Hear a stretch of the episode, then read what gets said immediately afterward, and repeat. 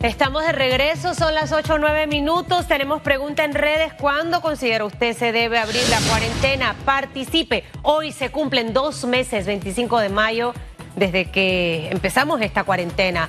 Eh, ¿Cuándo piensa que se debe levantar? Utilice el hashtag radiografía. Si no utiliza el hashtag radiografía, no podremos eh, hacer los comentarios más adelante. Elisa Suárez continúa con nosotros. Al ir a la pausa, hablábamos un poco de las fallas, yo siento que es bueno que todo ser humano en algún momento de su vida se tome unos minutos, eh, se haga una revisión interna, señor Elizar, en qué he fallado, qué tengo que corregir y empezar. Yo lo hago. Me, falta hacer esto, tengo que mejorar aquello. Y creo que ese es el camino a, alcanzar el éxito y, y el éxito es sentirse bien con uno mismo.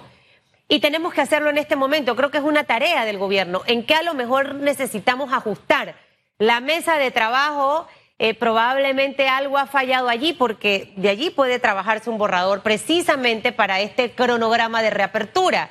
Si tuviésemos que enumerar, señor Elisa, otras fallas en un tono constructivo, porque es lo que hacemos en esta mesa, que el gobierno las acoja esta mañana y empiece a corregirlas, vamos a enumerarle cuatro. ¿Cuáles serían esas otras cuatro? Mira, eh, definitivamente el tema de comunicación eh, tenemos que corregirlo. Tiene que ser una eh, comunicación efectiva, porque si no seguiríamos, vamos a seguir confundidos y eso no es bueno en un mundo confundido ya. Una cosa muy importante es que todos como micro, pequeños empresarios, nuestros trabajadores, no entendemos cómo son los paquetes de ayuda. Tienen que explicarnos cómo se va a dar el proceso, por ejemplo, eh, de los paquetes de ayuda de la micro y pequeña empresa, cuál es la gestión que tenemos que hacer. Entiendo que hay gremios que están trabajando en eso, pero siento que necesitamos claridad en ese tema y ser muy precisos y concisos. Siento que hay demasiada información y demasiada, se divaga demasiado y no estamos aterrizando en los puntos importantes. Yo como micro y pequeño empresario necesito saber si yo ahora que tenga que abrir, yo voy a tener capital de trabajo para comenzar a trabajar. Yo necesito saber si el proveedor del material que yo eh, necesito va a abrir, porque posiblemente está en un bloque después que el mío. Así es. Fíjate que eh, lo que está abriendo ahora, que es construcción, habla también de minería no metálica. ¿Por qué? Porque eso es piedra, arena, canteras, etcétera, que es materia prima pero no toda la materia prima que se usa en el sector construcción está abriendo en ese bloque. Entonces, si yo voy a abrir, necesito saber que yo voy a tener materia prima para trabajar. Entonces, estas cosas que parecen no ser importantes toman demasiada relevancia cuando yo voy a trabajar. Entonces, esas, esas para mí son cosas fundamentales. No son ni cuatro, Susana. Claro. Son tres, son dos comunicación efectiva y asertiva, no podemos seguir sacando resoluciones, quitándolas y poniéndolas porque no todos están de acuerdo. Los primeros que tienen que ponerse de acuerdo es el propio gobierno. Nosotros acá lo que estamos es tratando de producir ideas. Yo sé que ya en, la, en el interior de la República, a través de los SECOM, eh, están trabajando y tienen ya acciones concretas para apoyar eh, a la micro, pequeña empresa, a la empresa en el interior de la República. Ha sido un trabajo excelente que ya llevaba tiempo, pero que ahora ha sido concretizado y que más que nunca lo podemos utilizar. Nosotros en el sector construcción constantemente nos estamos reuniendo, constantemente estamos construyendo propuestas, las estamos entregando. ¿Qué es lo importante? Recibir después la información clara de qué vamos a usar y qué no de esas propuestas. O no vamos a usar nada, pero saberlo. Entonces, miren, necesitamos que los primeros que se pongan de acuerdo son las propias autoridades. Claro. Una, vez alineación, ¿no? Nos aclaran a nosotros qué necesitan, porque desgraciadamente, cada día que se pierde en divagar o cada día que la información no llega adecuadamente, una empresa más cerrará y más trabajadores perderán su empleo, Susan. Y eso no nos lo podemos permitir en un país que en este momento lo que va a vivir es del endeudamiento, porque hemos tenido que salir a buscar dinero afuera para poder tratar de mejorar la situación terrible que tenemos. Ahora, Yo soy una que siempre tengo esperanza, pero digo, a ver, tenemos que ser consistentes y tenemos que ser claros. Consistentes, claros, alinearse. Siento que hay que revisar un poco el tema de la mesa. Coincido con usted en el tema de la comunicación asertiva, precisa y efectiva. Ahí entra absolutamente todo. Y mencionaba eh, eh, el tema de la eh, información que van a recibir la micro, pequeña y mediana empresa, o sea, ese paquete de ayuda. En este bloque 2, y le aseguro que en el bloque 1, hay micro, pequeña, mediana empresa. Escuchamos las noticias fabulosas porque aquí les aplaudimos de los 150 millones de dólares que van a estar destinados a este grupo. Eh, en principio se dijo 300, luego la mitad era para el sector agropecuario y luego los otros 100, 150 millones de dólares para el sector empresarial, de los pequeños. Pero hasta el sol de hoy todavía esa información no se conoce en detalle. Entendemos que hay protocolos, eh, señor Elisa Suárez, con el Banco Mundial, que tienen que establecerse, hay cosas que tienen que terminar de ajustarse pero vamos a ponernos, dice Franklin Covey, que hay que entender para luego ser entendido. Vamos a entender a ese pequeño, a ese mediano empresario que le va a tocar abrir, que viene con una deuda grande, que en este momento lo que nos ha tocado a todos es pensar cómo voy a reinventar mi modelo de negocio porque los hábitos de consumo cambiaron, donde me va a tocar ponerme en sintonía con el comercio electrónico porque hacia allá es que vamos y yo no tengo las facilidades económicas para poder hacerlo. Entonces estoy a la espera de que esos 150 millones de dólares ya estén disponibles en la banca estatal o la banca privada, saber cómo va a ser ese protocolo para aplicar a ese préstamo, porque la gente va a abrir sin tener ese respaldo. Entonces creo que, que, allí es vital e importante que esa información se pueda compartir. No sé cómo, cómo lo ven ustedes en la industria de la construcción eh, dentro de esta industria también hay pequeños, hay micro, hay medianos empresarios igual. Digo, a ver, es que aquí el 82, 83% de nuestras industrias son micro y pequeñas empresas. ¿Eso qué quiere decir? Que tienen 2, 3, 4, 5 trabajadores. Esa es nuestra realidad, ese es nuestro día a día. Entonces, definitivamente cuesta un poquito entender porque si nosotros que estamos metidos en esto todos los días, nos cuesta también cuando sale tanta información. Imagínate la persona que está pensando, Señor, ¿yo cómo hago mañana para mi tallercito de costura, que no somos dos, que ya comencé a hacer mascarillas, por ejemplo, porque sé que es una nueva eh, tendencia que, tengo, que van a usar y puede ser un nicho de negocio interesante, pero resulta que yo no tengo para comprar la tela, Susan. Yo necesito que alguien me diga, usted puede ir a AMPIME, usted a través de las asociaciones AMPIME, la Asociación de los Micro Pequeños Empresarios, el Banco Nacional, eh, usted puede comenzar a hacer una gestión para que le den un pequeño capital de trabajo. Esas cosas tenemos que tenerlas muy claras y muy a la mano, porque lamentablemente nuestra gente que está allá afuera no puede vivir entendiendo qué pasa en una mesa técnica. Eso lo tenemos que entender nosotros advierto, la mesa que se está trabajando tripartita es una mesa laboral económica. O sea, los temas económicos de reactivación económica se trabajan en otros niveles con eh, los ministros y con la presidencia. Eso no se trabaja en esta mesa tripartita. Aquí estamos hablando de la relación laboral y de cómo tratar de que al reactivar las empresas, ¿verdad? El el daño que se causa a la parte laboral sea lo menos posible, entendiendo que va a haber esos daños. ¿Qué tenemos que entender? Hombre, ¿qué va a pasar una vez termine las suspensiones de contrato? ¿Cómo va a ser esa relación laboral? Eh, ¿Qué vamos a hacer con, los tiempos? Bueno, una serie de cosas que la mesa tendrá que informar y que tiene sus, eh, sus comunicadores específicos que son los que te pueden dar detalles. Lo importante Miren, capital de trabajo, capital de trabajo. Saber que podemos contar con la materia prima para cuando vamos a iniciar el negocio. No puede ser que unas cosas abran, pero yo no voy a tener capital de trabajo. Y tres usan, y yo aquí sí quiero hacer un llamado alto y fuerte. Ya no podemos seguir tratando a cada negocio que comienza con una escopeta. No puede ser que todo sea la multa, eh, no cumpliste, no hiciste. señores, por favor, si un negocio no cumple, vaya, oriéntelo.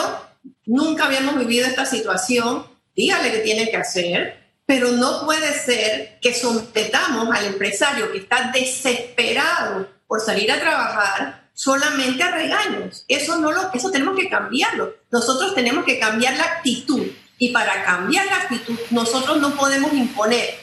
Nosotros tenemos que acordar. Nosotros tenemos que estar todos en la misma, eh, en, el, en el mismo canal y es reactivación, reactivación, reactivación y, y seguridad, seguridad en todos los aspectos del tema de salud. Entonces, eh, por favor, cuando usted deje una industria comenzar, un negocio, un pequeño empresario comenzar, no comience mandándole inspectores para multarlo, comience a mandarle inspectores para darle seguimiento y orientación en lo que va a hacer.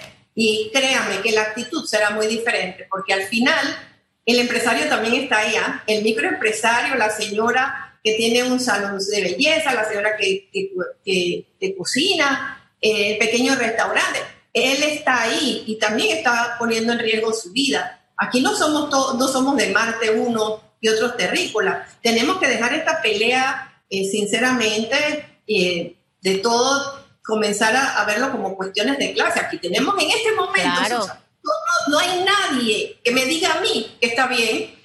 Fíjate, Aquí todos estamos pensando cómo hacer para que nuestro negocio sobreviva. Y es que ¿Cómo hacer eso? Y es que eso estamos trabajando. Y es que al final el tema de la orientación es vital y, esto eh, lo hacen los verdaderos líderes. Entonces, un gobierno que es líder se va a encargar de orientar. Es como cuando usted tiene personal, usted lo que tiene que hacer es orientarlo. Con el palo no va a obtener resultados positivos. Ya estos son como los casos extremos y usted dejó pasar y correr demasiada agua. Ahora bien, empleo. 7% de desempleo aproximadamente eh, estábamos antes de que esto arrancara, ya que la cifra que existía, la propia ministra reconocía que ella sentía que no era tan real. Aquí Doris Zapata habló de duplicar el tema del desempleo producto del COVID, llegar hasta un 14%. Eso preocupa a muchos panameños. Eh, y es lo que usted dice, aquí está preocupado tanto el empresario como el colaborador, porque el empresario está pensando, ah, hay moratoria, pero igual yo me tengo que poner al día en los alquileres. Hay moratoria, pero yo prefiero ir pagando mi préstamo porque no quiero que eso me vaya a, abrumar de un momento a otro. Y el colaborador estará pensando, ¿será que mi jefe va a poder sostener el negocio? ¿A cuántos dejará trabajando? Eh, ¿Me seguirán pagando lo mismo? ¿Me bajarán las comisiones? Todas esas preguntas las tiene el panameño hoy en día. ¿Cuál es ese pronóstico, eh, señora Suárez, en cuanto al tema desempleo? Y cuando hablamos de plan para activar la empleomanía, que ya nuestra economía venía golpeada, ¿lo lograremos? ¿El gobierno podrá lograr realmente reactivar y tratar de minimizar ese porcentaje de desempleo en nuestro país? Bueno, es que el desempleo evidentemente se va a duplicar y más porque es que empresas no van a abrir, Susan. Es que yo quisiera cómo, cómo, cómo transmitir, ¿verdad? Lo que ha sido esta situación de cierre total en nuestro país y en el mundo. Una situación real. Muchas empresas simplemente, ante la situación que se presenta, no le conviene, no puede abrir, no tiene cómo comenzar a trabajar, no tiene cómo comenzar a comprar materia prima. Y eso es un trabajo o dos o tres o diez o veinte que se van a perder. Entonces sí, definitivamente es una situación que tenemos que tratar con valentía, no podemos ocultarla. Tenemos que hablar con sinceridad y buscar las alternativas. Ya veníamos con una economía, como tú bien señalas, donde el desempleo ya estaba marcando eh, muy fuerte, ¿verdad? Y entonces pasa esto, más desempleo, un tema social importantísimo porque nosotros tenemos que ver eh, en la medida de que vamos abriendo las empresas, cómo poco a poco hay retornando esos trabajadores que podamos retornar al trabajo, porque efectivamente no solamente es el problema del desempleo, es el problema social que se genera con, esta situación. Entonces, esto, yo creo que aquí lo importante es ser objetivos y vuelvo a insistir, o sea, vuelvo a insistir, alinearnos todos. Mira, el gobierno solo no puede, resolver este problema. Imposible. Si nosotros no estamos juntos en esta situación, sector trabajadores, sector empleador y sector gobierno, nosotros no vamos a poder rápidamente salir. Y por eso yo insisto tanto en que aquí hay que deponer cualquier tipo de posición que no sea el amor que tú tienes por tu país. Claro. Este es el país donde vivimos. Nosotros no vivimos ni en Suiza, ni en China, ni en Francia, ni en Alemania. Nosotros vivimos aquí. Y es aquí donde tenemos que buscar las fórmulas eh, de, de reinventarnos. Y sí, hay un proceso también para nosotros como empresarios. Todo ha cambiado. Y como tú bien señalas, ahora el que compraba antes tenía una característica, ahora tiene otra. Así es el que ahora quiere ir a mi negocio quiere sentirse protegido cuando llega a mi negocio también. Entonces, eh, nosotros también tenemos que ir a un proceso que, por ejemplo, y te voy a decir, hay que decir también las partes buenas. Históricamente, nosotros los empresarios hemos peleado por el tema burocrático de este país. Y nosotros en el sector construcción siempre, ustedes me oyeron a mí no sé cuántas veces hablar de 120 trámites de 19 instituciones. Bueno, ¿qué ha pasado? Bueno, que ahora procesos que jamás imaginamos que iban a poder ser digitales en la Caja de Seguro Social, en el MES, en el Ministerio de Vivienda, han, se han convertido en digital. Ah, que tienen fallos, que no llegan aún a su máxima expresión, bueno, pero no lo podemos perder. Eso es eficiencia. Esto es un factor fundamental para poder arrancar. Fíjate, si nosotros hacemos mucho énfasis en ese tema de la tramitología, no solamente en hacerlo digital, porque de nada sirve que tú hagas digital los 120 trámites. Tú tienes que hacer digital los trámites que realmente se necesitan, porque posiblemente de esos 120 trámites hay 40 o 50 que eran repetidos y que no sirven para nada. Así es. Entonces, disminución de trámites, seguir trabajando fuertemente en el proceso de eh, hacerlo todo digital y hay una cosa que a mí me parece que también es importante. Mira, el ser humano, nosotros somos la primera línea de defensa y de seguridad. Usted tiene que saber, y yo creo que nosotros sí tenemos que hacer y extremar la docencia, en repetir cosas básicas, el lavado de manos, por ahora el uso de mascarilla, el distanciamiento, o sea, el uso de geles alcoholados. Son cosas personales que por más que yo intente en una empresa, Susan, yo no puedo estar detrás de todas las personas para que se cuiden ellas mismas. Entonces, aquí aquí hay un tema también personal y todos aquí tenemos que hacer nuestros procesos de reingeniería. Y es que, y es que al final nos toca a todos adaptarnos. El ser humano, y, yo siempre he dicho que es como un niño. Eh, con mi hijo para muchos yo seré a veces dura, pero yo necesito que se haga hombrecito de verdad y que asuma sus responsabilidades y sus compromisos. El ser humano es exactamente igual a un adulto.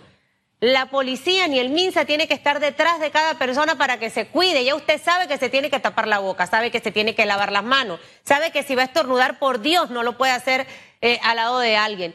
Que las autoridades tienen un rol, es cierto, hay muchas cosas todavía que necesitamos tener con más claridad y ojalá que este programa de hoy lo, hayan escuchado. Alguien me escribe cómo hace una persona en una panadería que en el mostrador tú agarras el pan y se lo das, ahí la distancia. O sea, hay ciertas cosas que parecen básicas y tontas, pero que al final pueden convertirse en un problema para ese pequeño, mediano empresario que después lo pueden multar. Mire, el COVID obligó a las autoridades a ir a la era digital y sí se podía. No necesitamos tantos meses, ni tantas pruebas, ni comprar los software más caros del planeta. Se pudo hacer. Entonces, lo que hace falta a veces son las ganas de querer hacer las cosas. Así de simple. Señora Suárez, gracias por haber estado con nosotros. Le agradecemos haber compartido hoy eh, radiografía interesante, los, los puntos que nos ha mencionado. Ojalá que las autoridades eh, tomen esto como un aporte constructivo, porque necesitamos que este sector empresarial eh, y, ese, y ese sector de las pymes, que aportan casi el 70% al Producto Interno Bruto de nuestra economía, nosotros los respaldemos, los ayudemos, los apoyemos, pero no que pongamos trabas para que al final más negocios puedan cerrar. Gracias por haber estado con nosotros, que tenga una semana espectacular de noticias positivas. Igualmente, y todo será noticias positivas. Así es. Vamos a ir a las redes sociales, porque la gente ha estado opinando, ha estado comentando cuándo debe abrirse la cuarentena, así que a través de arroba ecotv panamá, arroba rpc-radio. Redes sociales.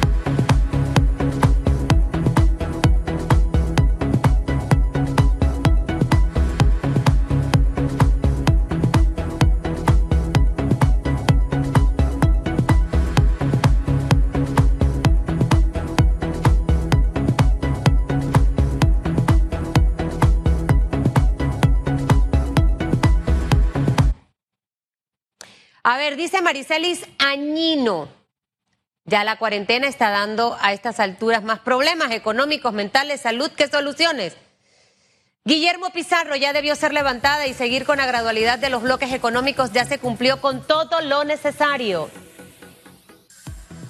Lechuguín, el original. La cuarentena no es la solución para alcanzar la inmunidad de rebaño. Lo recomendado por expertos es salir a la calle, tomar sol, caminar, estar con los demás. Se nos dijo que morirían miles, lo cual no es verdad. Hasta 400 panameños mueren por año a causa de la gripe, lo cual es un proceso natural. Van 30 suicidios desde que comenzó el virus, sin contar con los negocios quebrados y las deudas de todos. Déjennos salir ya. Me encanta el comentario de, de Luchín. JL Rodríguez, levantar si cada día está peor, siguen los contagios. No está peor. Drusila Carica, fácil, cuando las personas terminen de aprender que hay que cuidarse, mucho relajo con esta pandemia. Diariamente personas contagiadas y al suspenderla será un rebrote seguro. Ahora cada quien debe cuidarse y no culpar a nadie. También comenta esta mañana Leida Ocaña, se debe levantar la cuarentena a excepción de colegios, ya estamos entrenados y la gente tiene que comer. Dice Stevens, ya con más educación a la ciudadanía con bioseguridad y las autoridades son las responsables de hacer cumplir las medidas sanitarias, no teniendo a la gente castigada en su casa. Juan primero, mañana es tarde, ya hay que abrir, no hay sustento para continuar cerrado. Otro de los comentarios, HQ Bettel, el otro año los casos siguen en aumento y mucha gente no entiende lo peligroso del asunto. Úrsula Kinner, ayer suficiente con esta cuarentena obligatoria, debe ser voluntaria. Carlos Roberto, el país no debe permanecer sin economía, es decir, debe producir, pero si el gobierno toma las medidas de abrir los demás bloques paulatinamente, debe garantizar la salud de todos nosotros. Aún así los casos van en aumento, es decir, tomar las decisiones correctas es lo que cuenta. Mire, las autoridades ahí tienen una tarea. Ayer hubo muchos casos, pero es que hubo un acumulamiento de casos. Eso es lo que hay que explicarle a la gente. Los casos no van en aumento, estamos bajo el 1% en la curva de contagio. No podemos estar encerrados el resto de nuestras vidas. Somos adultos. Sabemos lo que tenemos que hacer para evitar ser contagiados del COVID. Entre más días permanezcamos como estamos, más panameños van a quedar sin trabajo, más empresas van a cerrar. Aquí es un ganar, ganar para todos. Tenemos que poner de nuestra parte las autoridades a hacer su papel. Hacemos una pausa. Vamos a regresar en tan solo segundos con noticias positivas. Hay muchas, así que usted no se me vaya, por favor.